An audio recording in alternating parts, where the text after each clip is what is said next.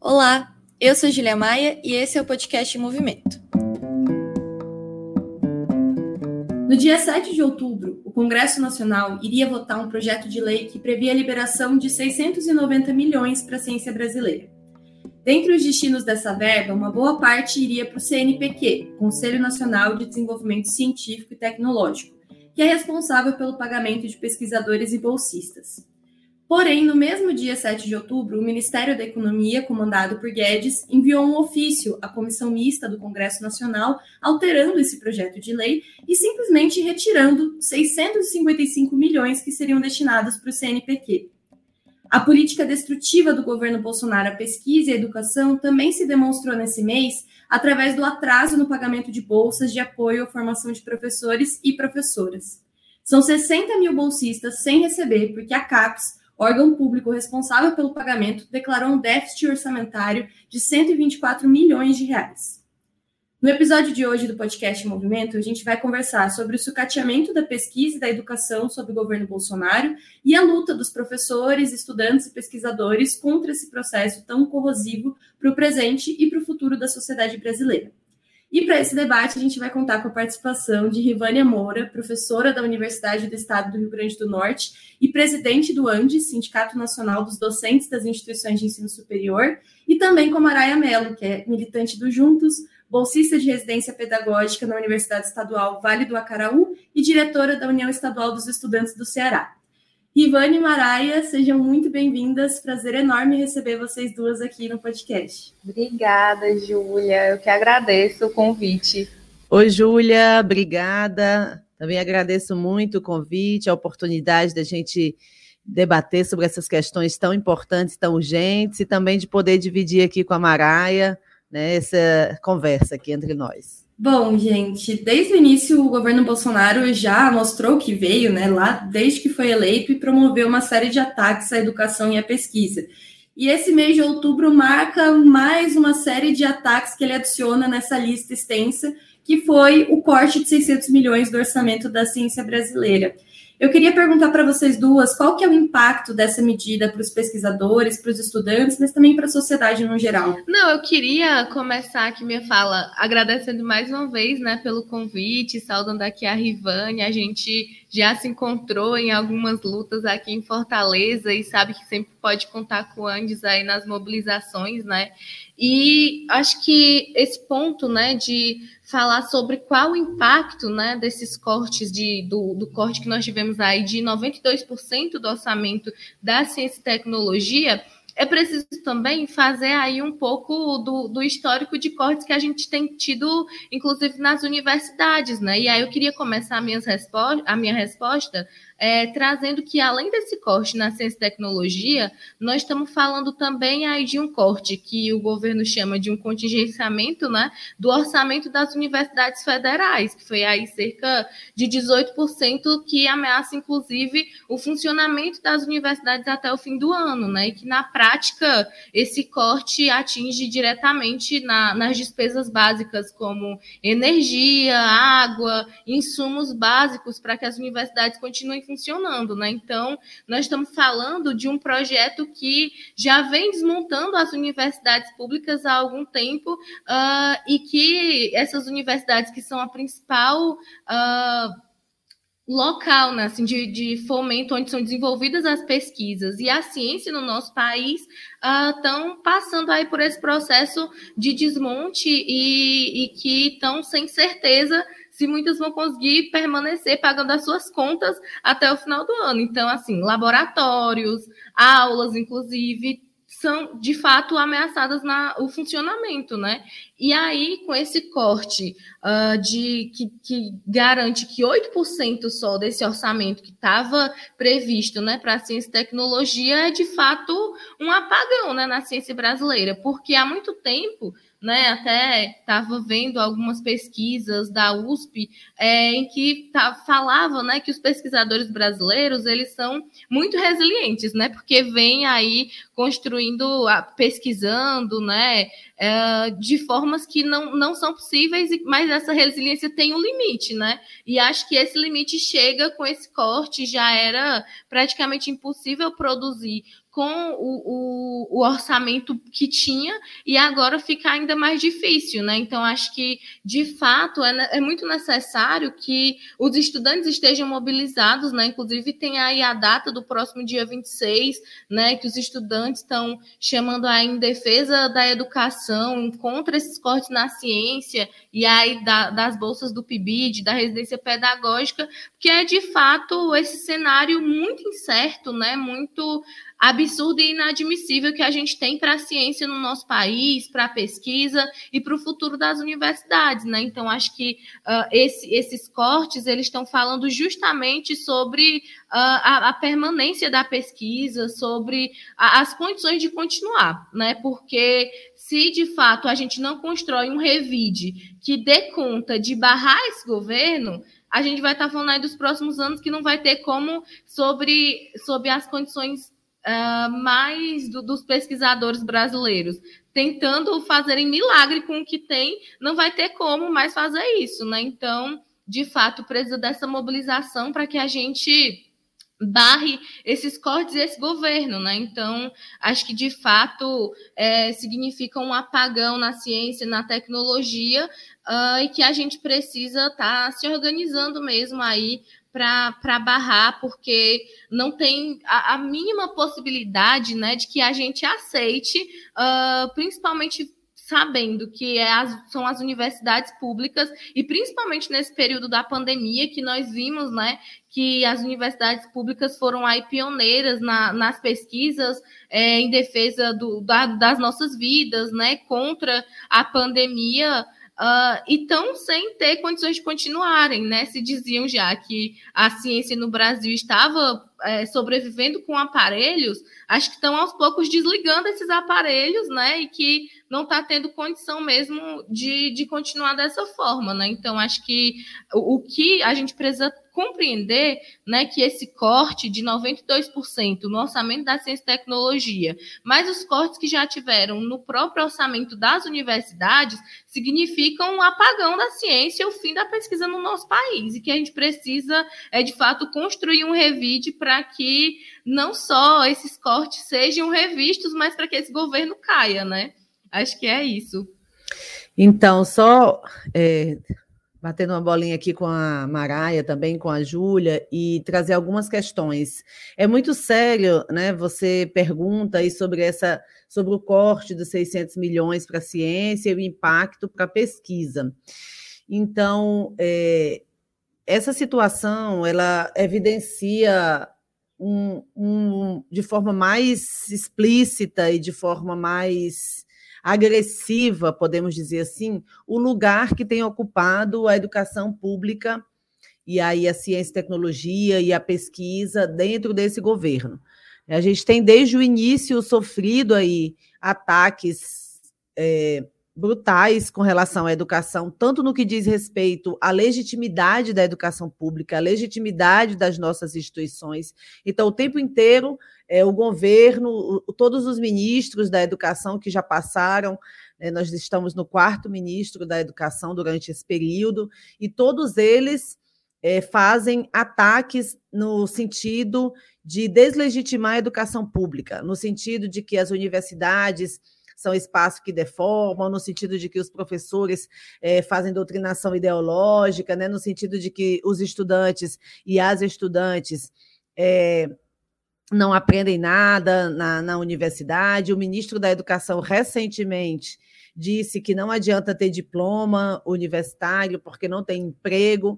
Então, isso também faz parte do projeto, como a Maraia falava aí, de projeto. Então, isso é parte de um projeto que tem para a educação pública um lugar extremamente precarizado, né, que não é prioridade para esse governo. Os cortes de 600 milhões para a ciência é um ataque muito muito forte, né? É de fato dizer que quando a gente pergunta qual o lugar, é dizer que não vai mais existir financiamento público para pesquisa, né, para é, é, o, o avanço científico e tecnológico. Importante dizer, por exemplo, quando a gente fala de pesquisa, quando a gente fala é, é, do incentivo à pesquisa, a gente está tratando de uma parte que é muito é, importante, não só para os pesquisadores, não só para os estudantes que têm condições também né, de ter bolsa de pesquisa, mas nós estamos falando para o conjunto da população brasileira. Tirar recursos da pesquisa né, ou impossibilitar, inviabilizar pesquisas com orçamento público é também é, um ataque a toda a população, porque a pesquisa financiada com recurso público, que hoje nós temos 95% das pesquisas no país são desenvolvidas dentro das universidades públicas, isso significa que o retorno dessas pesquisas também deve ser para o conjunto da sociedade. E as pesquisas, ao serem privatizadas, ou seja, ter um dono, quem paga, quem manda, quem tem os seus resultados, isso certamente traz um impacto para o conjunto da população porque a nossa defesa de que a pesquisa deve ser pública, financiada com recurso público, é porque a gente entende que os resultados dessa pesquisa devem ser resultados também públicos, também estendidos para o conjunto da população é brasileira. Então, isso é pensar em ciência e tecnologia pública, isso é pensar né, é, no desenvolvimento da pesquisa. E quero trazer só mais uma questão, que é com relação ao que significa um país que não investe em ciência e tecnologia, né, um país que não investe é, em pesquisas. Dentro da Organização Mundial aí da Economia, a nossa tendência é ficar um país cada vez mais dependente então, por que, que a gente também enfatiza que o investimento em pesquisa está vinculado à nossa soberania, está vinculado a como o Brasil é, se apresenta mundialmente? Porque um país que não investe em ciência e tecnologia, um país que não investe em pesquisa, a tendência é que a dependência dos outros países vai ficar muito mais forte, ou seja, a dependência de quem produz, a dependência de quem mantém o poder sobre a produção, principalmente da tecnologia, no período mais recente, isso faz com que a gente tenha uma relação econômica mundialmente desigual. E desigual que coloca o país numa condição de muita subalternidade, ou seja, nós somos um dos países que tem o maior, é, o maior índice, número de matéria-prima no mundo para produzir diversas mercadorias, né? No entanto, a gente não produz tecnologia, então a gente entrega matéria-prima para os outros países a um preço muito baixo e recebe produtos é, é, industrializados e recebe produtos com tecnologia. Então é isso que significa, né, de fato, é, é você perder também a condição de soberania do país. Só para finalizar, basta dar um simples exemplo né, é, de que é, nós somos o país que mais consome celular no mundo inteiro. E nós não produzimos a tecnologia para um celular.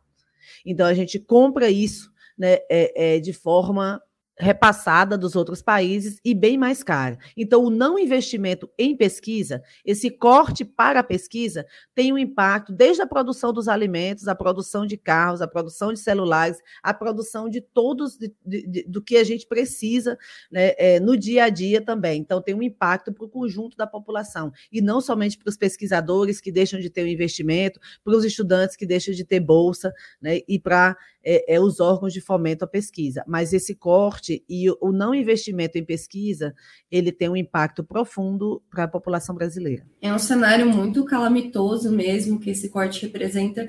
E teve essa outra situação bastante grave que também mostra o desmonte da educação que o governo tem planejadamente executado no nosso país, que foi o atraso no pagamento das bolsas PIB de RP, que são programas voltados para a formação docente, né, para a formação de professores. E a justificativa desse atraso por parte da CAPES foi que eles têm com um déficit de 124 milhões de reais no seu orçamento.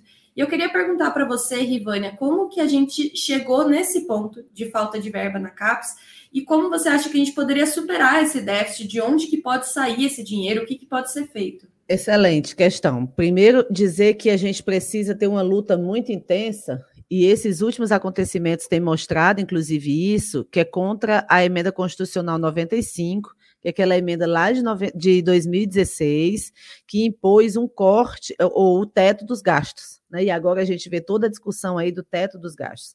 Essa questão do teto dos gastos, ele impõe não só um corte no orçamento, o que a gente tem é, vivenciado de lá para cá é uma diminuição progressiva de orçamento. Então, não é mais só um corte, porque o movimento dos cortes ele não é recente e, e, nem do contingenciamento. Então, a gente já convivia com corte, com contingenciamento, isso de forma mais profunda, inclusive, é, depois de 2015. Né? É, a gente tem esse movimento. Mas com a emenda constitucional 95, a gente passa a ter um corte efetivo nos, no orçamento. Então, você perguntou como a gente chegou né, nesse, nesse estágio. A gente vem aí de, de 2015 para cá com vários cortes no orçamento para pesquisa, no orçamento principalmente da CAPES e do CNPq, que são os nossos órgãos nacionais né, de fomento à, à pesquisa. A Maraia falava do corte de 18% na educação esse ano, para manutenção, né, para o orçamento de custeio das nossas instituições, e já para esse ano a gente teve um corte na CAPES e CNPq na ordem de 27%. Então, o corte para ciência e tecnologia, o corte para pesquisa, é, esse ano já foi bem superior ao da, das universidades, institutos federais, ao corte para a educação.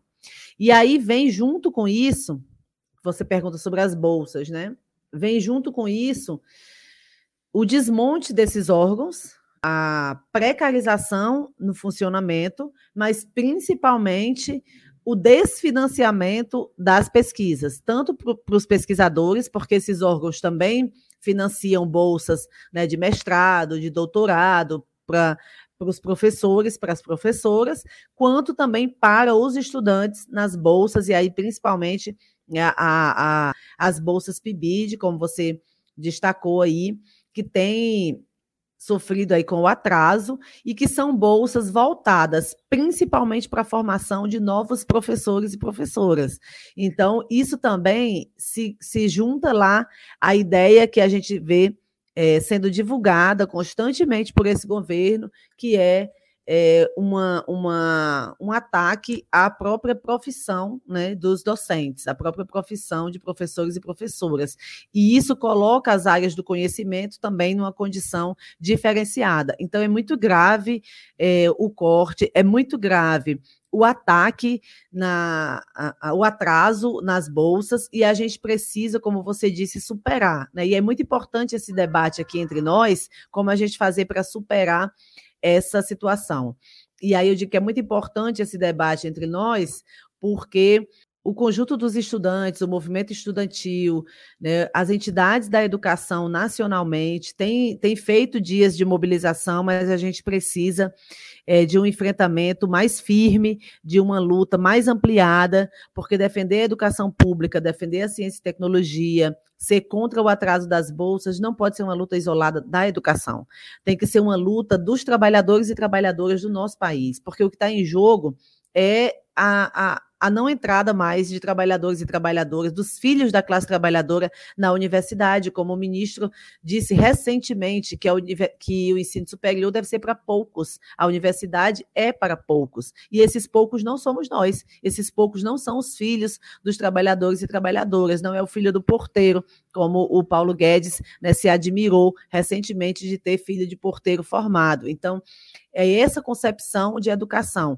Então, muitos dos estudantes, das estudantes que estão nas universidades, precisam se manter na universidade. E as bolsas têm sido essa condição.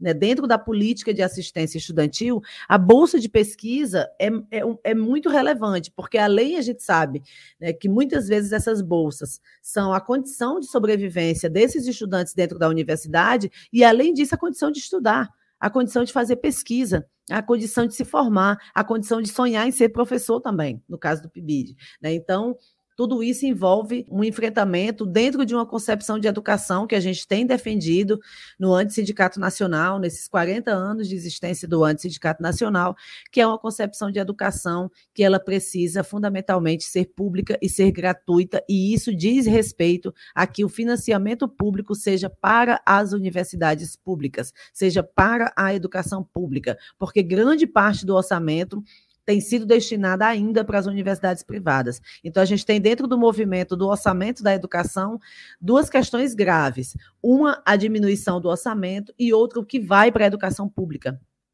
que é bem inferior ao que vai para a universidade privada. Aí você pode me perguntar, Júlia, mas como assim? A gente tem dinheiro público nas universidades privadas, e aí a gente diz o seguinte: a universidade privada só se mantém com recurso público, né? Seja via bolsas, seja via financiamento, seja via isenção de impostos, seja via uma série é, de incentivos fiscais que o governo faz, que retira é, a possibilidade, inclusive, de arrecadação que poderia ir também para a universidade pública. Então, a gente precisa enfrentar isso tudo como um conjunto de medidas e não como algo isolado. Esse corte para a ciência e tecnologia, para a pesquisa, para o atraso das bolsas, é muito grave, mas ele está dentro de um projeto de destruição da educação pública, e é isso que a gente precisa enfrentar de forma conjunta e convencer a população né, que está fora da universidade da importância dessa luta, que também é dela, né? Também é da população de uma forma geral, também deve ser da classe trabalhadora de uma forma geral, porque esse, pro, esse projeto ele é privatista, ele é excludente e ele também é, exclui áreas do conhecimento. Você, Rivânia, falou muito bem sobre esse contexto geral dos ataques à educação e que isso não é não é algo espontâneo, é um projeto de fato pensado, refletido que a gente precisa se contrapor e que a forma necessária de se contrapor a isso é também na mobilização, na luta que precisa se ampliar cada vez mais. E você, Maraia, é militante do movimento estudantil, é também bolsista de residência pedagógica, e você tem acompanhado de perto a organização feita pelos próprios estudantes de luta pelo pagamento das suas bolsas. Você pode contar um pouco para a gente como tem sido essa mobilização e quais são os próximos passos que o movimento estudantil está planejando? Sim, Júlia. Queria primeiro, assim, a, a, fala da, da Rivânia foi muito boa, né? Assim, de trazer esse contexto é, que a gente está colocado, né? E que de fato é a necessidade de combater esse projeto que se tem para a educação, né? É, e aí, primeiro também comentar que, uh, de fato, essas bolsas do PIBID, da residência pedagógica, assim como todas as bolsas de, da graduação, né, são é, o que permitem os estudantes a permanecerem nas universidades, né?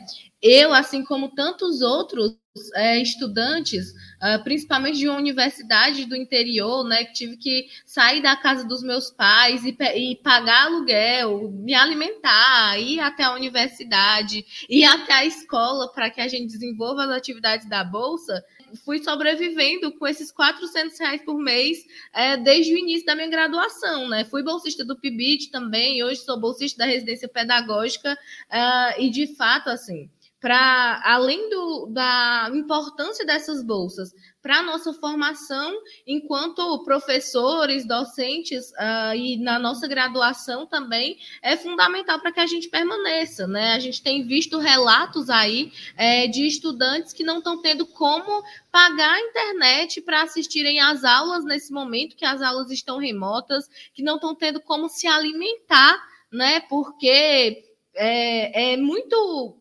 precário, na verdade, esses 400 reais, mas para muita gente faz a diferença. Tem gente também que as aulas nas escolas já voltaram presencialmente, essas pessoas não estão conseguindo pagar passagem para ir até as escolas, é, desenvolver as atividades nas escolas que já voltaram presencialmente, né? Então, assim é de fato um cenário muito catastrófico. E a gente tem é, visto que isso de fato mexeu na realidade concreta desses estudantes, né?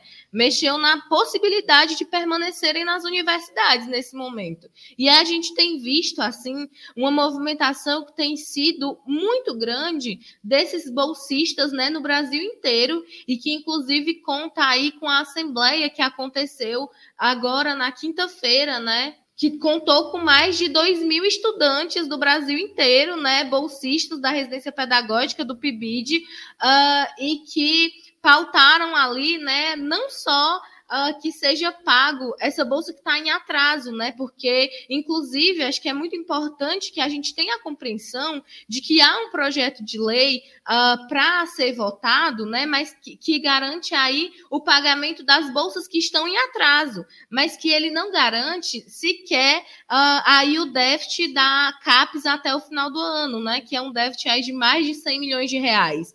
Então, assim, a gente está lutando para que esse PL seja aprovado, por óbvio, mas não só por isso. Né? A nossa luta é para que essas bolsas sejam permanentes uh, e para que a gente siga se mobilizando né, aí através dessas ferramentas que têm aparecido, de grupos no Telegram com mais de duas mil pessoas, essa assembleia que foi assim fundamental acontecer nesse momento e que tirou aí a paralisação do dia 22 ao dia 29, né, quando nós vamos fazer uma outra assembleia para deliberar quais vão ser os próximos passos né, dos bolsistas, porque a gente precisa de fato ampliar essa nossa luta, né? Nós precisamos, na verdade, conectar essa nossa luta com as lutas que estão em curso no nosso país. Nós temos visto aí a luta dos servidores públicos, nós temos visto a revolta, a fúria feminista contra o veto à distribuição dos absorventes. Nós temos visto é, diversos levantes né, do, do povo é, contra essa inflação, porque não estão tendo condições de se alimentarem. Então, nós precisamos chegar em todos esses setores da sociedade e conectar essas lutas porque todas elas têm um responsável, né? E o responsável é o Bolsonaro. Então, acho que nós, é, o Bolsonaro, o Paulo Guedes, que inclusive seguem aí lucrando milhões de reais, o Paulo Guedes, né, escondendo seu dinheiro lá nos paraísos fiscais para não pagar impostos, enquanto na prática a gente está falando de estudantes que não sabem se vão continuar nas universidades, de pessoas que não sabem se vão ter o que comer no outro dia. A gente viu agora recentemente aqui em Fortaleza é, um, um, vídeo que é assim devastador, mas que isso dali precisa ser oxigênio para nossa revolta, para essa nossa fúria das pessoas catando comida no caminhão de lixo. É inadmissível, gente. Não pode ser minimamente aceitável e que a gente durma com tranquilidade diante de um cenário desse. Né? Então, acho que, de fato, é essa movimentação que o movimento estudantil precisa aprovar nas suas assembleias, a partir dessa movimentação muito grande e muito valorosa dos, dos bolsistas do PIBID, da residência pedagógica, e também aí em defesa da ciência, da pesquisa no nosso país, para que a gente conecte essas lutas que estão em curso, essas revoltas que estão em curso, para que a gente possa construir aí as condições para a derrocada desse governo, né? Porque assim é impensável que esse governo permaneça aí até 2022, né? Porque a gente está vendo aqui até as eleições de 2022, porque nós estamos vendo esse cenário catastrófico, né? De, de fome, muita pobreza, é, e de fim das universidades públicas, da educação como um todo, né? E aí, de fato, é, até é muito importante também colocar que esse não pagamento, né, esse atraso das bolsas do PIBID e da residência pedagógica atinge justamente esse setor que tem sido aí uma grande pedra no sapato do Bolsonaro, né? São os, os futuros professores, né, e os estudantes é, que tem aí desde 2019 se mobilizado uh, aí com os tsunamis da educação que aconteceram contra os cortes, que naquele momento né, a gente já denunciava e conseguimos barrar. Então, é de fato é fundamental que a gente possa conectar essas lutas, e para isso que nós do Coletivo Juntos temos no, nos colocado né, a partir da, das nossas intervenções nesse processo, para que a gente possa, de fato, construir a conexão dessas lutas, conectar aí também com a luta dos camponeses. A, a FNL vai construir aí uma marcha nesse próximo mês, né, que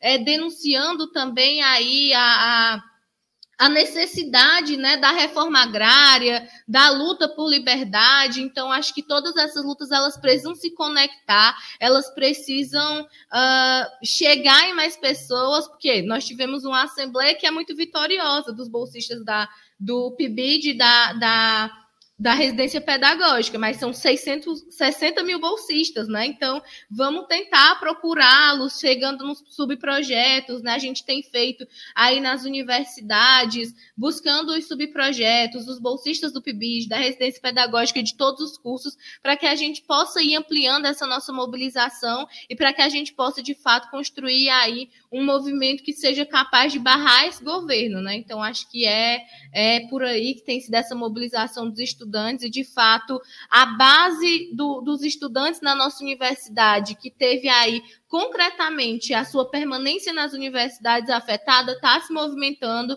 e nós, enquanto movimento estudantil, né, precisamos ajudar aí a, e, e espalhar esse processo para que e conectar essas lutas para que de fato seja uma ofensiva contra esse governo. Bom, Mará e Rivane acho que mostraram muito bem que a gente está vivendo um cenário gravíssimo para a educação, para a pesquisa, para a ciência, mas que esse cenário ele não é descolado do resto da realidade que o Brasil está vivendo. É um cenário grave para o povo como um todo, né? E a educação, a ciência foram muito difamadas nesse último período por todos esses ministros que passaram da educação, pelo próprio Bolsonaro. É um governo que é, se orgulha de ser obscurantista e que o tempo todo quer, como a Rivânia falou, deslegitimar a educação, deslegitimar os pesquisadores, a ciência, a tecnologia. Por isso, e nesse sentido de querer conectar as lutas, de querer massificar e dialogar com as pessoas que não necessariamente estão, é, se sentem diretamente conectadas com a educação, mas que a gente sabe que são impactadas por esse tipo de decisão política, queria que vocês comentassem quem são onde estão os nossos estudantes, professores, pesquisadores, como que a ciência e a educação têm contribuído nesse último período para a sociedade brasileira e como que a gente pode pensar um projeto político de educação que valorize essas áreas da educação, da pesquisa, que são tão imprescindíveis para a vida em sociedade e para a soberania do nosso país.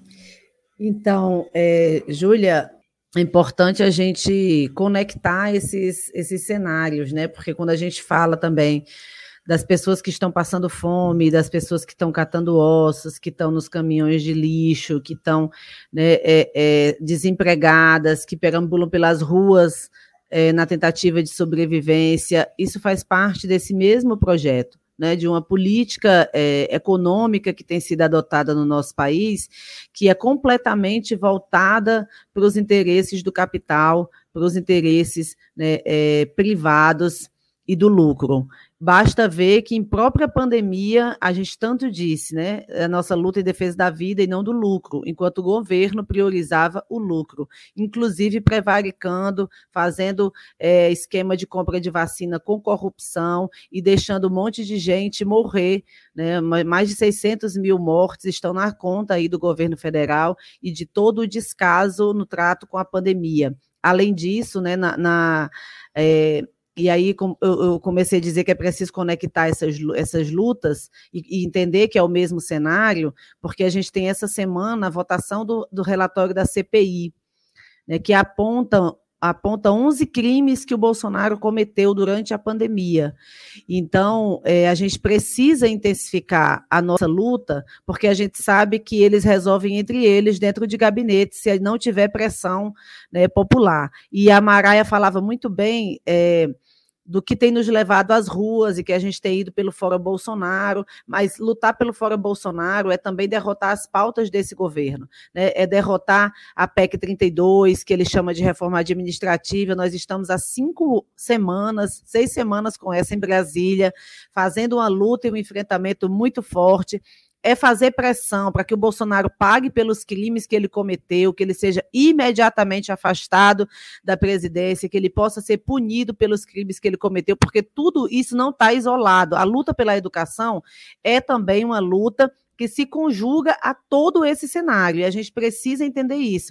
Por isso, dia 26 que está marcada aí a, a, o dia né, de greve, de paralisações e de mobilizações em defesa da, da ciência, da pesquisa, da pós-graduação, é um dia que vai ser o relatório da CPI. Então, a gente não pode desconectar é, essas lutas, elas fazem parte, a gente tem que bater no alvo certo e bater levando em conta todas essas questões que têm sido aí feitas né, no nosso país. Você pergunta onde estão os pesquisadores, onde estão as pesquisadoras, onde o que tem sido feito, né? A gente sabe que muito, muito, muitos dos, dos incentivos à, à pesquisa, como a gente está debatendo aqui desde o início, tem sido retirado, né? tem muitos, muitas bolsas de pesquisas têm sido retiradas, e eu queria fortalecer mais uma vez que o impacto disso não é só para os pesquisadores e pesquisadoras, não é só para os bolsistas, embora a gente sabe que muitos estudantes, como a Maraia falou, o depoimento aqui dela,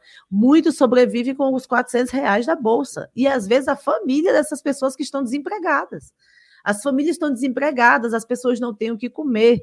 Então, às vezes, a bolsa, que, que deveria ser só para pesquisa, se a gente tivesse um sistema de proteção social, de emprego e renda, né, de assistência que amparasse a, a, a população brasileira que precisa desse, desse, desse amparo da assistência social, que precisa ser reconhecido como sujeito de direito também, se a gente tivesse um sistema de proteção social é, organizado e efetivo para a população brasileira, essas bolsas seriam para pesquisa, mas muitas vezes essas bolsas é para manutenção dos estudantes, é para que ele consiga ficar na universidade, é para que ele consiga pagar a sua alimentação no restaurante universitário, pelo menos, é para que ele consiga é, é, é, ter como se deslocar e ir para a universidade, e às vezes para que ele consiga, inclusive, é, colocar algum alimento em casa para sua família. Então, essa é a realidade que a gente tem de um profundo descaso é, com a educação pública, com a pesquisa e principalmente aí com os estudantes, com as estudantes. Eu, eu essa semana em Brasília também conversava com um grupo de estudantes que que veio de Mato Grosso do Sul para as mobilizações. A gente tem né, alguns é, é estudantes de vários é, é, lugares em Brasília e dizendo para elas é, que a primeira vez que eu fui para Brasília, eu fiquei acampada em frente ao MEC, era estudante, da Estadual do Ceará. E na época a gente foi é, com ônibus do Brasil inteiro, assim, de várias localidades. Chegamos lá em frente ao MEC e ficamos acampados. E a nossa pauta era, era atrás nas bolsas. Era fim das bolsas, era o governo Fernando Henrique, era o Paulo Renato, ministro da, da, da Educação, e era corte nas bolsas dos estudantes. Olha só, e a gente está vivendo né, um período em que a gente precisa ter uma força grande para enfrentar é, esse, esse momento, para enfrentar esse contexto. Queria só deixar mais uns dados aqui, para que a gente saiba exatamente do que, que a gente está falando, né? Quando eu disse que não tem como recompor o orçamento do CNPq, o orçamento da CAPES, e queria só dizer que a, a, a questão realmente é muito grave. Por exemplo, do CNPq, o CNPq hoje tem um orçamento seis vezes menor do que o que tinha em 2015 ou melhor, tem cerca de 20% do orçamento que tinha em 2015. Em 2015, o orçamento do CNPq foi de 2 milhões e 700. Esse ano de 2021 foi 542 mil. 542 mil. CAPES está com 10% do orçamento que tinha em 2015. Em 2015, o orçamento da CAPES era de 10 milhões esse ano 1 milhão e 800 mil. Então, a gente está falando de um corte dos 600 é, é, milhões em cima de um orçamento que já estava extremamente reduzido, que já não dava para funcionar os órgãos de fomento à pesquisa esse ano no Brasil. Então, é, é essa, é, é, esse lugar, que, é desse lugar que a gente está tratando, né? é dessa política que a gente está tratando, que, que o Paulo Guedes nada em dólar, no paraíso fiscal, mas é um dólar com sangue da população brasileira, é um dólar com a vida das Covid, das vítimas das, da Covid que foi desprezada, é um dólar com a vítima dos negros e negras que estão na periferia sendo assassinados todos os dias, é dólar com a vida de quem está catando lixo, de quem não tem emprego, de quem passa fome, de quem está perambulando pelas ruas. Então, é disso que a gente está falando, é esse projeto que a gente precisa derrotar. Então, o Fora Bolsonaro tem uma importância muito grande de levar essas pautas para as ruas. Né? Não é algo é, é, vazio, é contra um governo negacionista, é contra um governo genocida, é contra um governo que tem provocado essa situação de estrangulamento no nosso país e com a qual a gente não pode mais conviver. Então, acho que a Rivânia trouxe aí esses pontos muito importantes, né, assim, de que, de fato, a educação e a ciência no Brasil, elas estão é, nesse, nesse lugar de que pautam aí o futuro do nosso país, né? Quem tem sido uh, os principais uh, inimigos, né? Que nós elegemos o Bolsonaro como nosso principal inimigo, né? Os trabalhadores da educação, os estudantes, assim como ele também nos coloca aí como seus principais inimigos que ele quer liquidar, quer acabar com a pesquisa, quer acabar com a educação a todo custo, né? Então, é, de fato, é esse o papel da educação, não, não de agora, né?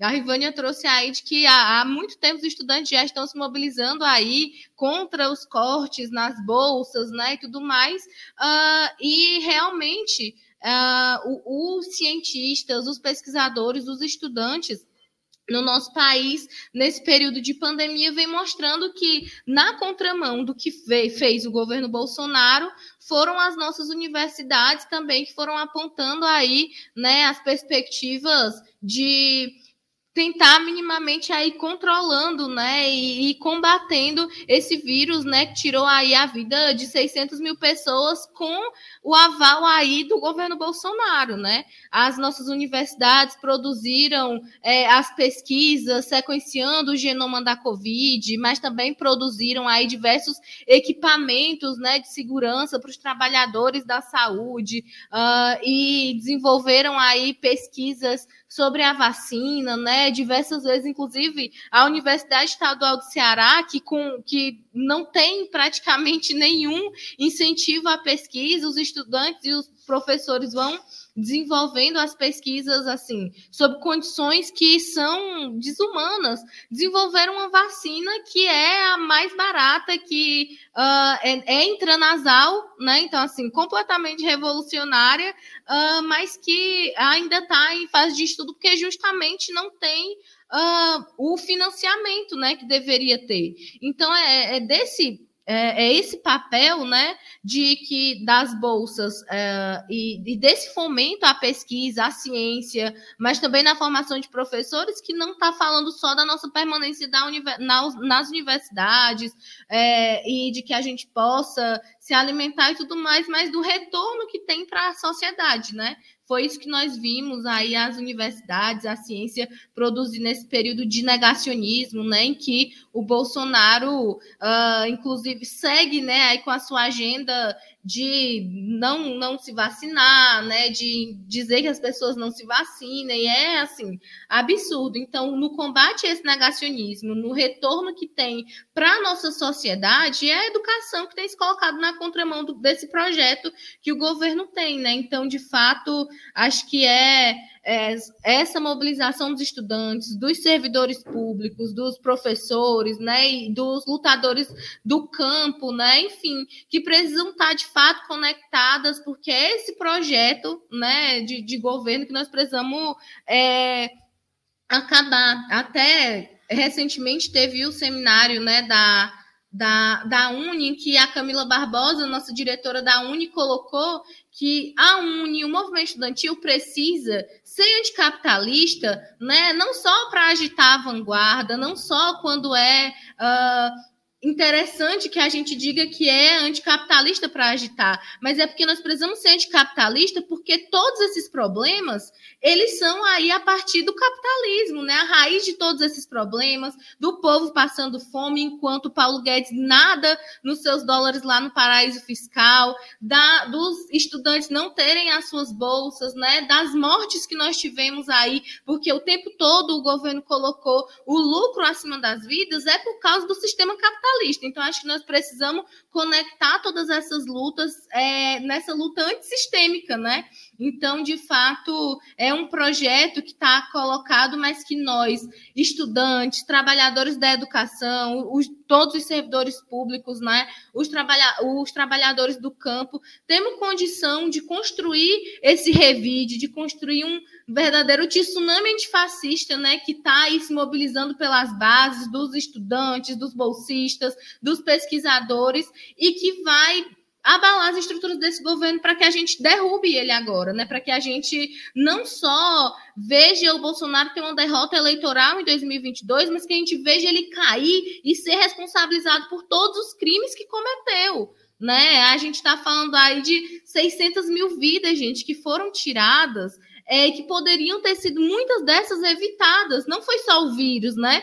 Foi o, o projeto aí do, do Bolsonaro durante essa pandemia, né? Com seu negacionismo, é, impedindo, né, dizendo que as pessoas não tomem a vacina porque vão virar jacaré, coisas absurdas que chegaram a gente, que fizeram a gente chegar nesse cenário catastrófico, né? Então, assim, de negar o auxílio emergencial para as pessoas, todas essas coisas, né? Então, de fato, a nossa luta precisa conectar a fúria das mulheres, a fúria dos estudantes, dos servidores públicos, dos trabalhadores do campo, para que a gente construa esse revide, para que a gente derrube, eh, construa as condições para que esse governo caia e que o Bolsonaro seja responsabilizado por todos os crimes que cometeu. Bom, Rivânia, Maraia, estamos encerrando agora o nosso podcast, mas eu quero agradecer demais a participação de vocês duas. É incrível poder ouvir vocês, aprendi muito sobre várias coisas escutando vocês. Estou aqui muito animado também para esse próximo calendário de lutas que a Maraia falou que o movimento estudantil está puxando. Então, muito obrigada pelo tempo e pela disposição de participarem. Obrigada, Júlia. Obrigada, Rivânia. Então, gente, queria agradecer o espaço, dizer da minha alegria de poder encontrar com estudantes tão aguerridas e também com uma capacidade tão grande de análise dessa conjuntura, dessa realidade que não tem sido fácil, mas também que enfrenta, que vai à luta, que né, mobiliza, que sabe do nosso papel histórico de fazer as transformações necessárias, que sabe que todas as nossas conquistas foram arrancadas, que nada nos foi dado, né, que, e que é por isso que a gente precisa continuar lutando. Então, eu queria é, finalizar saudando todas e todas, é, agradecendo o espaço e saudando nas palavras do Gonzaguinha, que diz: Eu acredito na rapaziada que segue em frente, segura o rojão. Eu ponho fé na fé da moçada que não foge da fera e enfrenta o leão. Eu vou à luta com essa juventude, que não foge da raia a troco de nada. Eu estou no bloco dessa mocidade, que não está na saudade e constrói a manhã desejada. Obrigada. Parabéns, gente. O podcast Movimento é uma iniciativa da revista Movimento e do Movimento Esquerda Socialista. Nos acompanhe também pelo site movimentorevista.com.br a trilha sonora de Alex Maia e a edição de áudio da Zap Multimídia.